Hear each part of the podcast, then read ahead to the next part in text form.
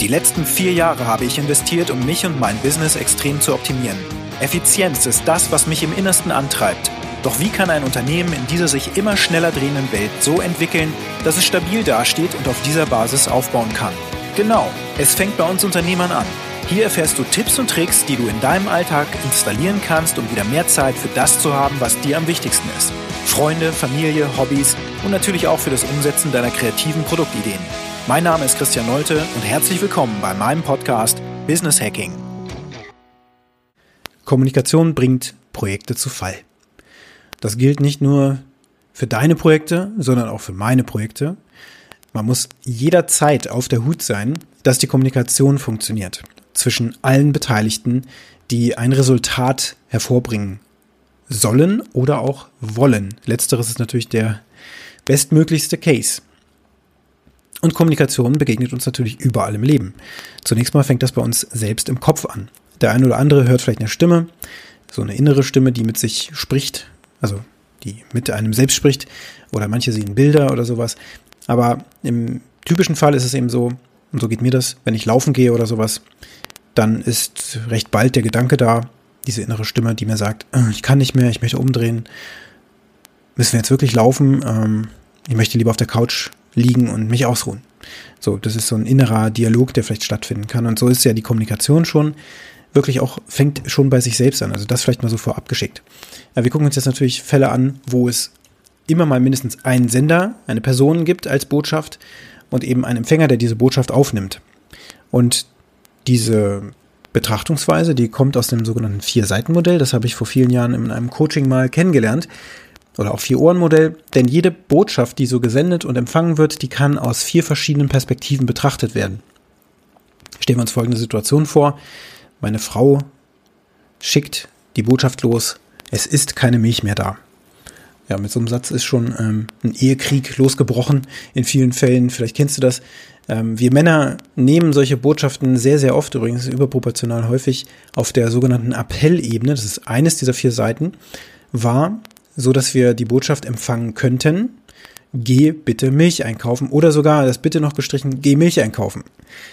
Wir brauchen die jetzt sofort. Und so geht das bei mir im Kopf oftmals ab und ähm, entsprechend reagiere ich dann, weil die Emotion ja auch gleich noch mit verbunden ist. So von wegen, oh, warum soll ich denn jetzt noch Milch besorgen, ist schon so spät und so weiter und so fort. Also das können ja wirklich Probleme, ähm, können dadurch entstehen.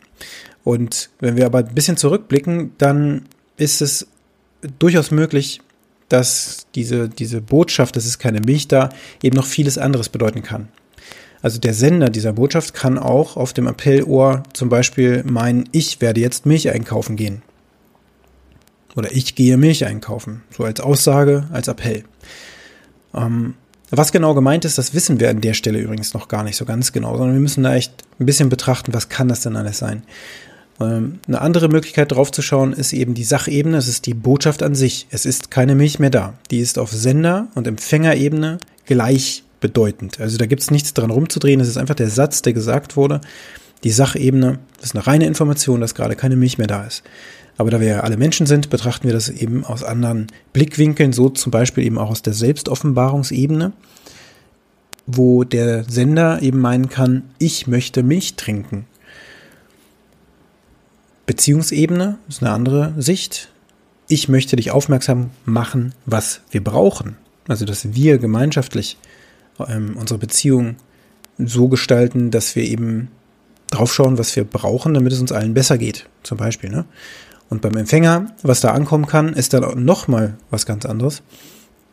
Auf der Selbstoffenbarungsebene könnte ich jetzt zum Beispiel als Empfänger der Botschaft, es ist keine Milch mehr da, zum Beispiel verstehen, dass mir meine Frau mitteilen möchte, dass sie enttäuscht darüber ist, dass ich beim letzten Einkauf zum Beispiel die Milch vergessen habe oder sowas. Hm. Auf der Beziehungsebene, wir müssen klären, wer den Einkauf, wer für den Einkauf verantwortlich ist. Und das sind Sachen, die natürlich im Kopf desjenigen abgehen, ähm, und deswegen ist es umso wichtiger darauf zu achten, dass exakt kommuniziert wird, was willst du eigentlich erreichen. Also die Feststellung in den Raum zu hauen, es ist keine Milch mehr da, führt zu Konflikten. Das kann man gar nicht vermeiden, weil diese Interpretation eben einfach durchläuft, durch, durchlaufen wird. Das kann man auch nicht verhindern und man weiß vorher nicht, auf welchem Ohr ist denn jemand jetzt besonders sensibel. Ähm, natürlich, je länger man zusammen ist in so einer Partnerschaft, dann kann man auch den jeweils anderen natürlich sehr schnell auf 180 bringen, wenn man es mit Absicht auf dem falschen Ohr versteht. Aber sehr viel sinnvoller ist natürlich, sich wirklich zu fragen, okay, was will ich eigentlich mitteilen? Und man kann das natürlich dann auch anders formulieren. Also zum Beispiel könnte meine Frau dann ja sagen, ich habe gerade festgestellt, es ist keine Milch mehr da und ich würde sehr gerne Milch trinken. Hm, wärst du bereit, jetzt noch loszufahren und welche zu besorgen oder kannst du vielleicht morgen welche mitbringen? Dann würde sie ihre Intention eben einfach sonnenklar machen. Dann kann ich immer noch an die Decke gehen. Natürlich, oh, was willst du von mir und bla bla bla. Das ist natürlich dann auch wieder äh, äh, eine Möglichkeit, die entsteht, aber auf jeden Fall wird damit sehr, sehr klar, was in der Botschaft jetzt wirklich versteckt ist. Oder eben diesen Satz, es ist keine Milch da überhaupt nicht mehr zu sagen, sondern einfach, hey, ähm, die Milch ist alle, ich habe sie auf den Einkaufszettel gesetzt und da wir ja geklärt haben, wer einkaufen geht morgen und du dran bist, ähm, schau bitte nochmal genau nach, dass die Milch mitgebracht wird. Zum Beispiel. Und auch da stecken so viele Fallstricke drin, merke ich gerade, ne, in diesem Satz. Achte bitte darauf, die Milch mitzubringen, könnte man wieder auf der, ähm, auf diesen Perspektiven halt betrachten und dann geht das ganze Spielchen natürlich weiter. Also exakte, genaue Kommunikation, was du willst, das ist nötig. Und auch den anderen, den du gegenüber hast, nicht zu überfordern. Jetzt komme ich aus der Softwarebranche und da ist es durchaus üblich, eben ähm, ja, in sogenannten Sprintzyklen, zum Beispiel eine Woche oder sowas, wird da geplant, was wir eigentlich machen wollen. Wir setzen uns zusammen, die entsprechenden Aufgabenpakete werden abgestimmt, die sind dann entsprechend spezifiziert. Ne? Also wir haben eine bestimmte Beschreibung dessen, was wir erreichen wollen auf bestimmten Ebenen, so dass möglichst klar wird, dass ich auch das richtige Ergebnis bekomme. Ähm, denn wenn der Kunde mir sagt, ich brauche da eine Eingabemaske und ich möchte meine Kundendaten erfassen können, ja, dann bringt das natürlich einige Fragestellen noch mit sich. Also da braucht man dann diese Ohren hier noch nicht mal so wirklich, sondern wir wissen auf der Sachebene, das will er. Aber jetzt ist die Frage, wie genau soll das aussehen? Wie soll das funktionieren? Will er erstmal nur die wichtigsten Informationen, wie zum Beispiel Vor- und Nachname, Position und E-Mail-Adresse eingeben können, um dann irgendwas aufklappen zu können? Also die Usability-Frage stellt sich dann, äh, was soll passieren, wenn man bestimmte Informationen nicht hat und nicht eingeben kann, soll das System darauf hinweisen und so weiter und so fort. Also kann man bis ins kleinste Detail natürlich runterdröseln. Und wenn ich das meinem Softwareentwickler gebe, dann sollte natürlich möglichst klar sein, was genau das Endergebnis ist. Das Resultat muss exakt beschrieben sein. Und zwar möglichst so, dass wir am Ende das so umsetzen, dass der Kunde dann sagt, genial, genauso wollte ich das haben und es ist sogar noch ein Stückchen besser geworden. Das ist ja unser Anspruch. Und oftmals ist es einfach so, ja, da liegt man auch mal daneben, ne, wenn man den Kunden gar nicht so richtig verstanden hat. Er wollte zwar die Kundendaten eintragen, aber das wollte er eigentlich in Wahrheit aus einem anderen System rüberziehen lassen. Also die sollten automatisch eingetragen werden. Hm, kann man ja nicht sofort erahnen. Also muss man auch da natürlich noch ein paar Fragen stellen. Das ist dann gar nicht böse gemeint, aber äh, manchmal sind diese Fragen dann wirken so trivial, aber diese Informationen sind eben einfach wichtig, um dann wirklich das gewünschte Resultat zu erzielen. Und das kennst du aus diversen Branchen. Ne? Ich möchte ein Haus bauen äh, für eine Familie, mit vier Personen, zwei Kinder. Das heißt, äh, mach mir doch mal einen Plan, lieber Architekt. Naja, also da werden sich zig Fragen stellen. Ähm, wie groß soll die Grundfläche mal mindestens sein? Haben Sie schon ein Grundstück? Ähm, was für Regularien sind da noch in Kraft, die irgendwie das, das, Grundstück und den Bebauungsplan angeht? Und so weiter und so fort sollen zwei Kinderzimmer im ähm, ersten Stock, im ersten Geschoss ähm, geplant werden oder soll eines der Kinderzimmer vielleicht unten sein?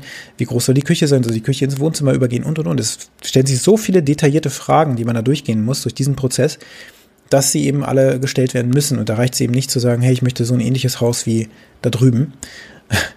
äh, nur die Ziegel sollen ein bisschen anders sein.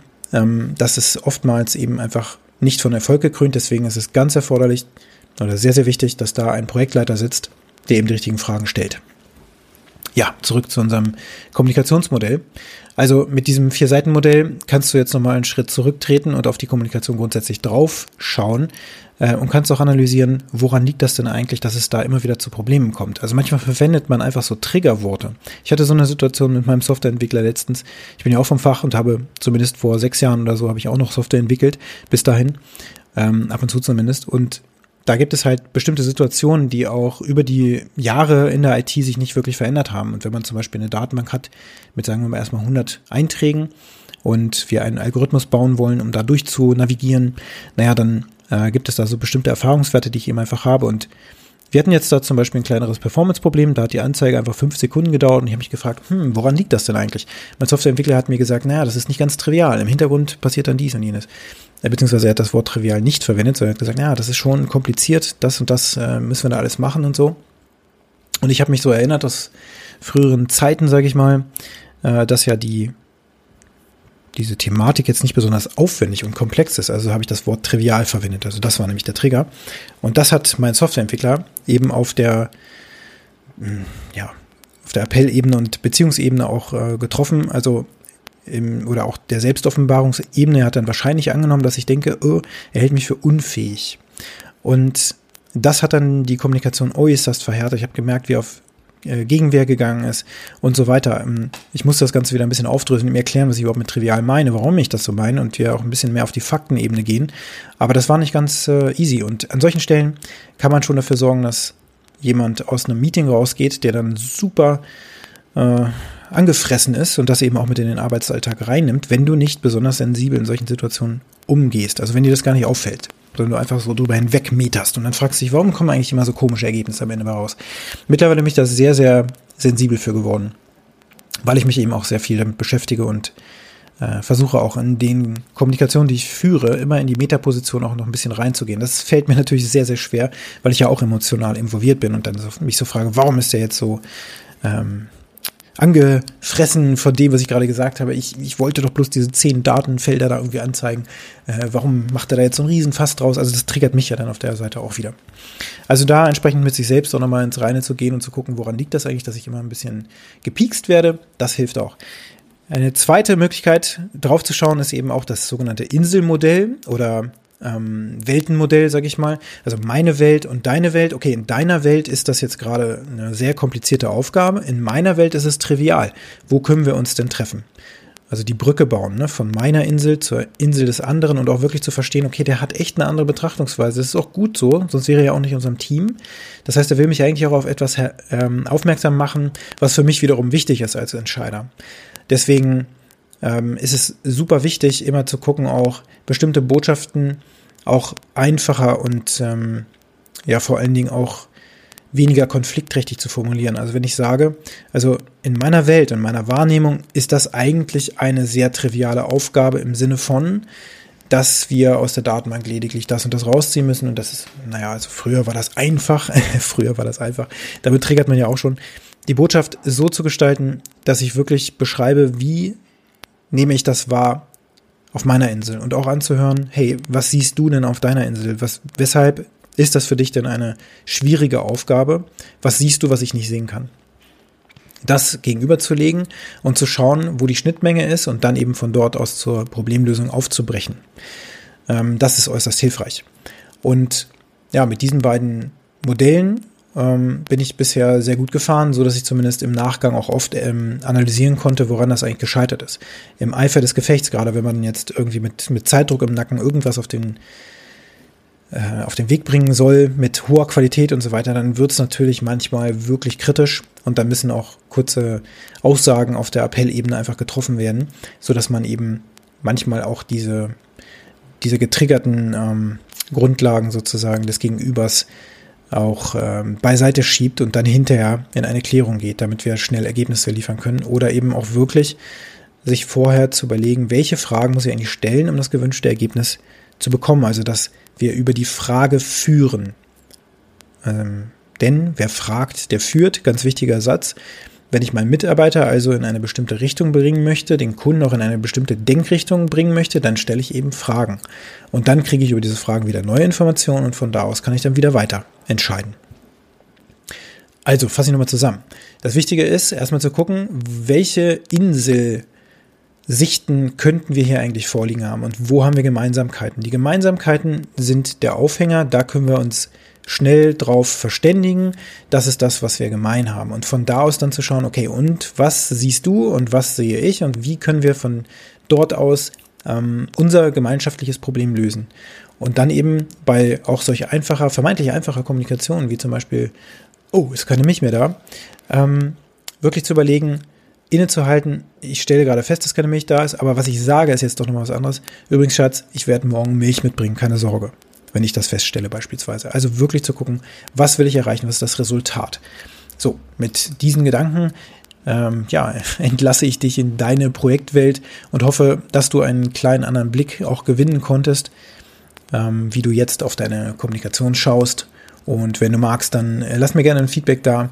Äh, schick mir eine persönliche Nachricht. Ich freue mich darüber, ein bisschen Feedback auch von dir zu bekommen, damit ich weiß, was diese Gedanken mit dir gemacht haben.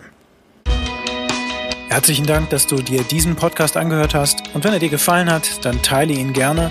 Bewerte mich mit fünf Sternen auf Apple Podcasts oder Spotify oder den anderen Podcast-Plattformen. Und wenn du gerne Kontakt mit mir aufnehmen möchtest, dann kannst du das natürlich sehr gerne tun. Ich freue mich darüber. Geh einfach auf alphaprocess.io oder eben auf Twitter oder LinkedIn. Dort findest du mich natürlich selbstverständlich auch. Und jetzt wünsche ich dir einen produktiven und angenehmen Tag.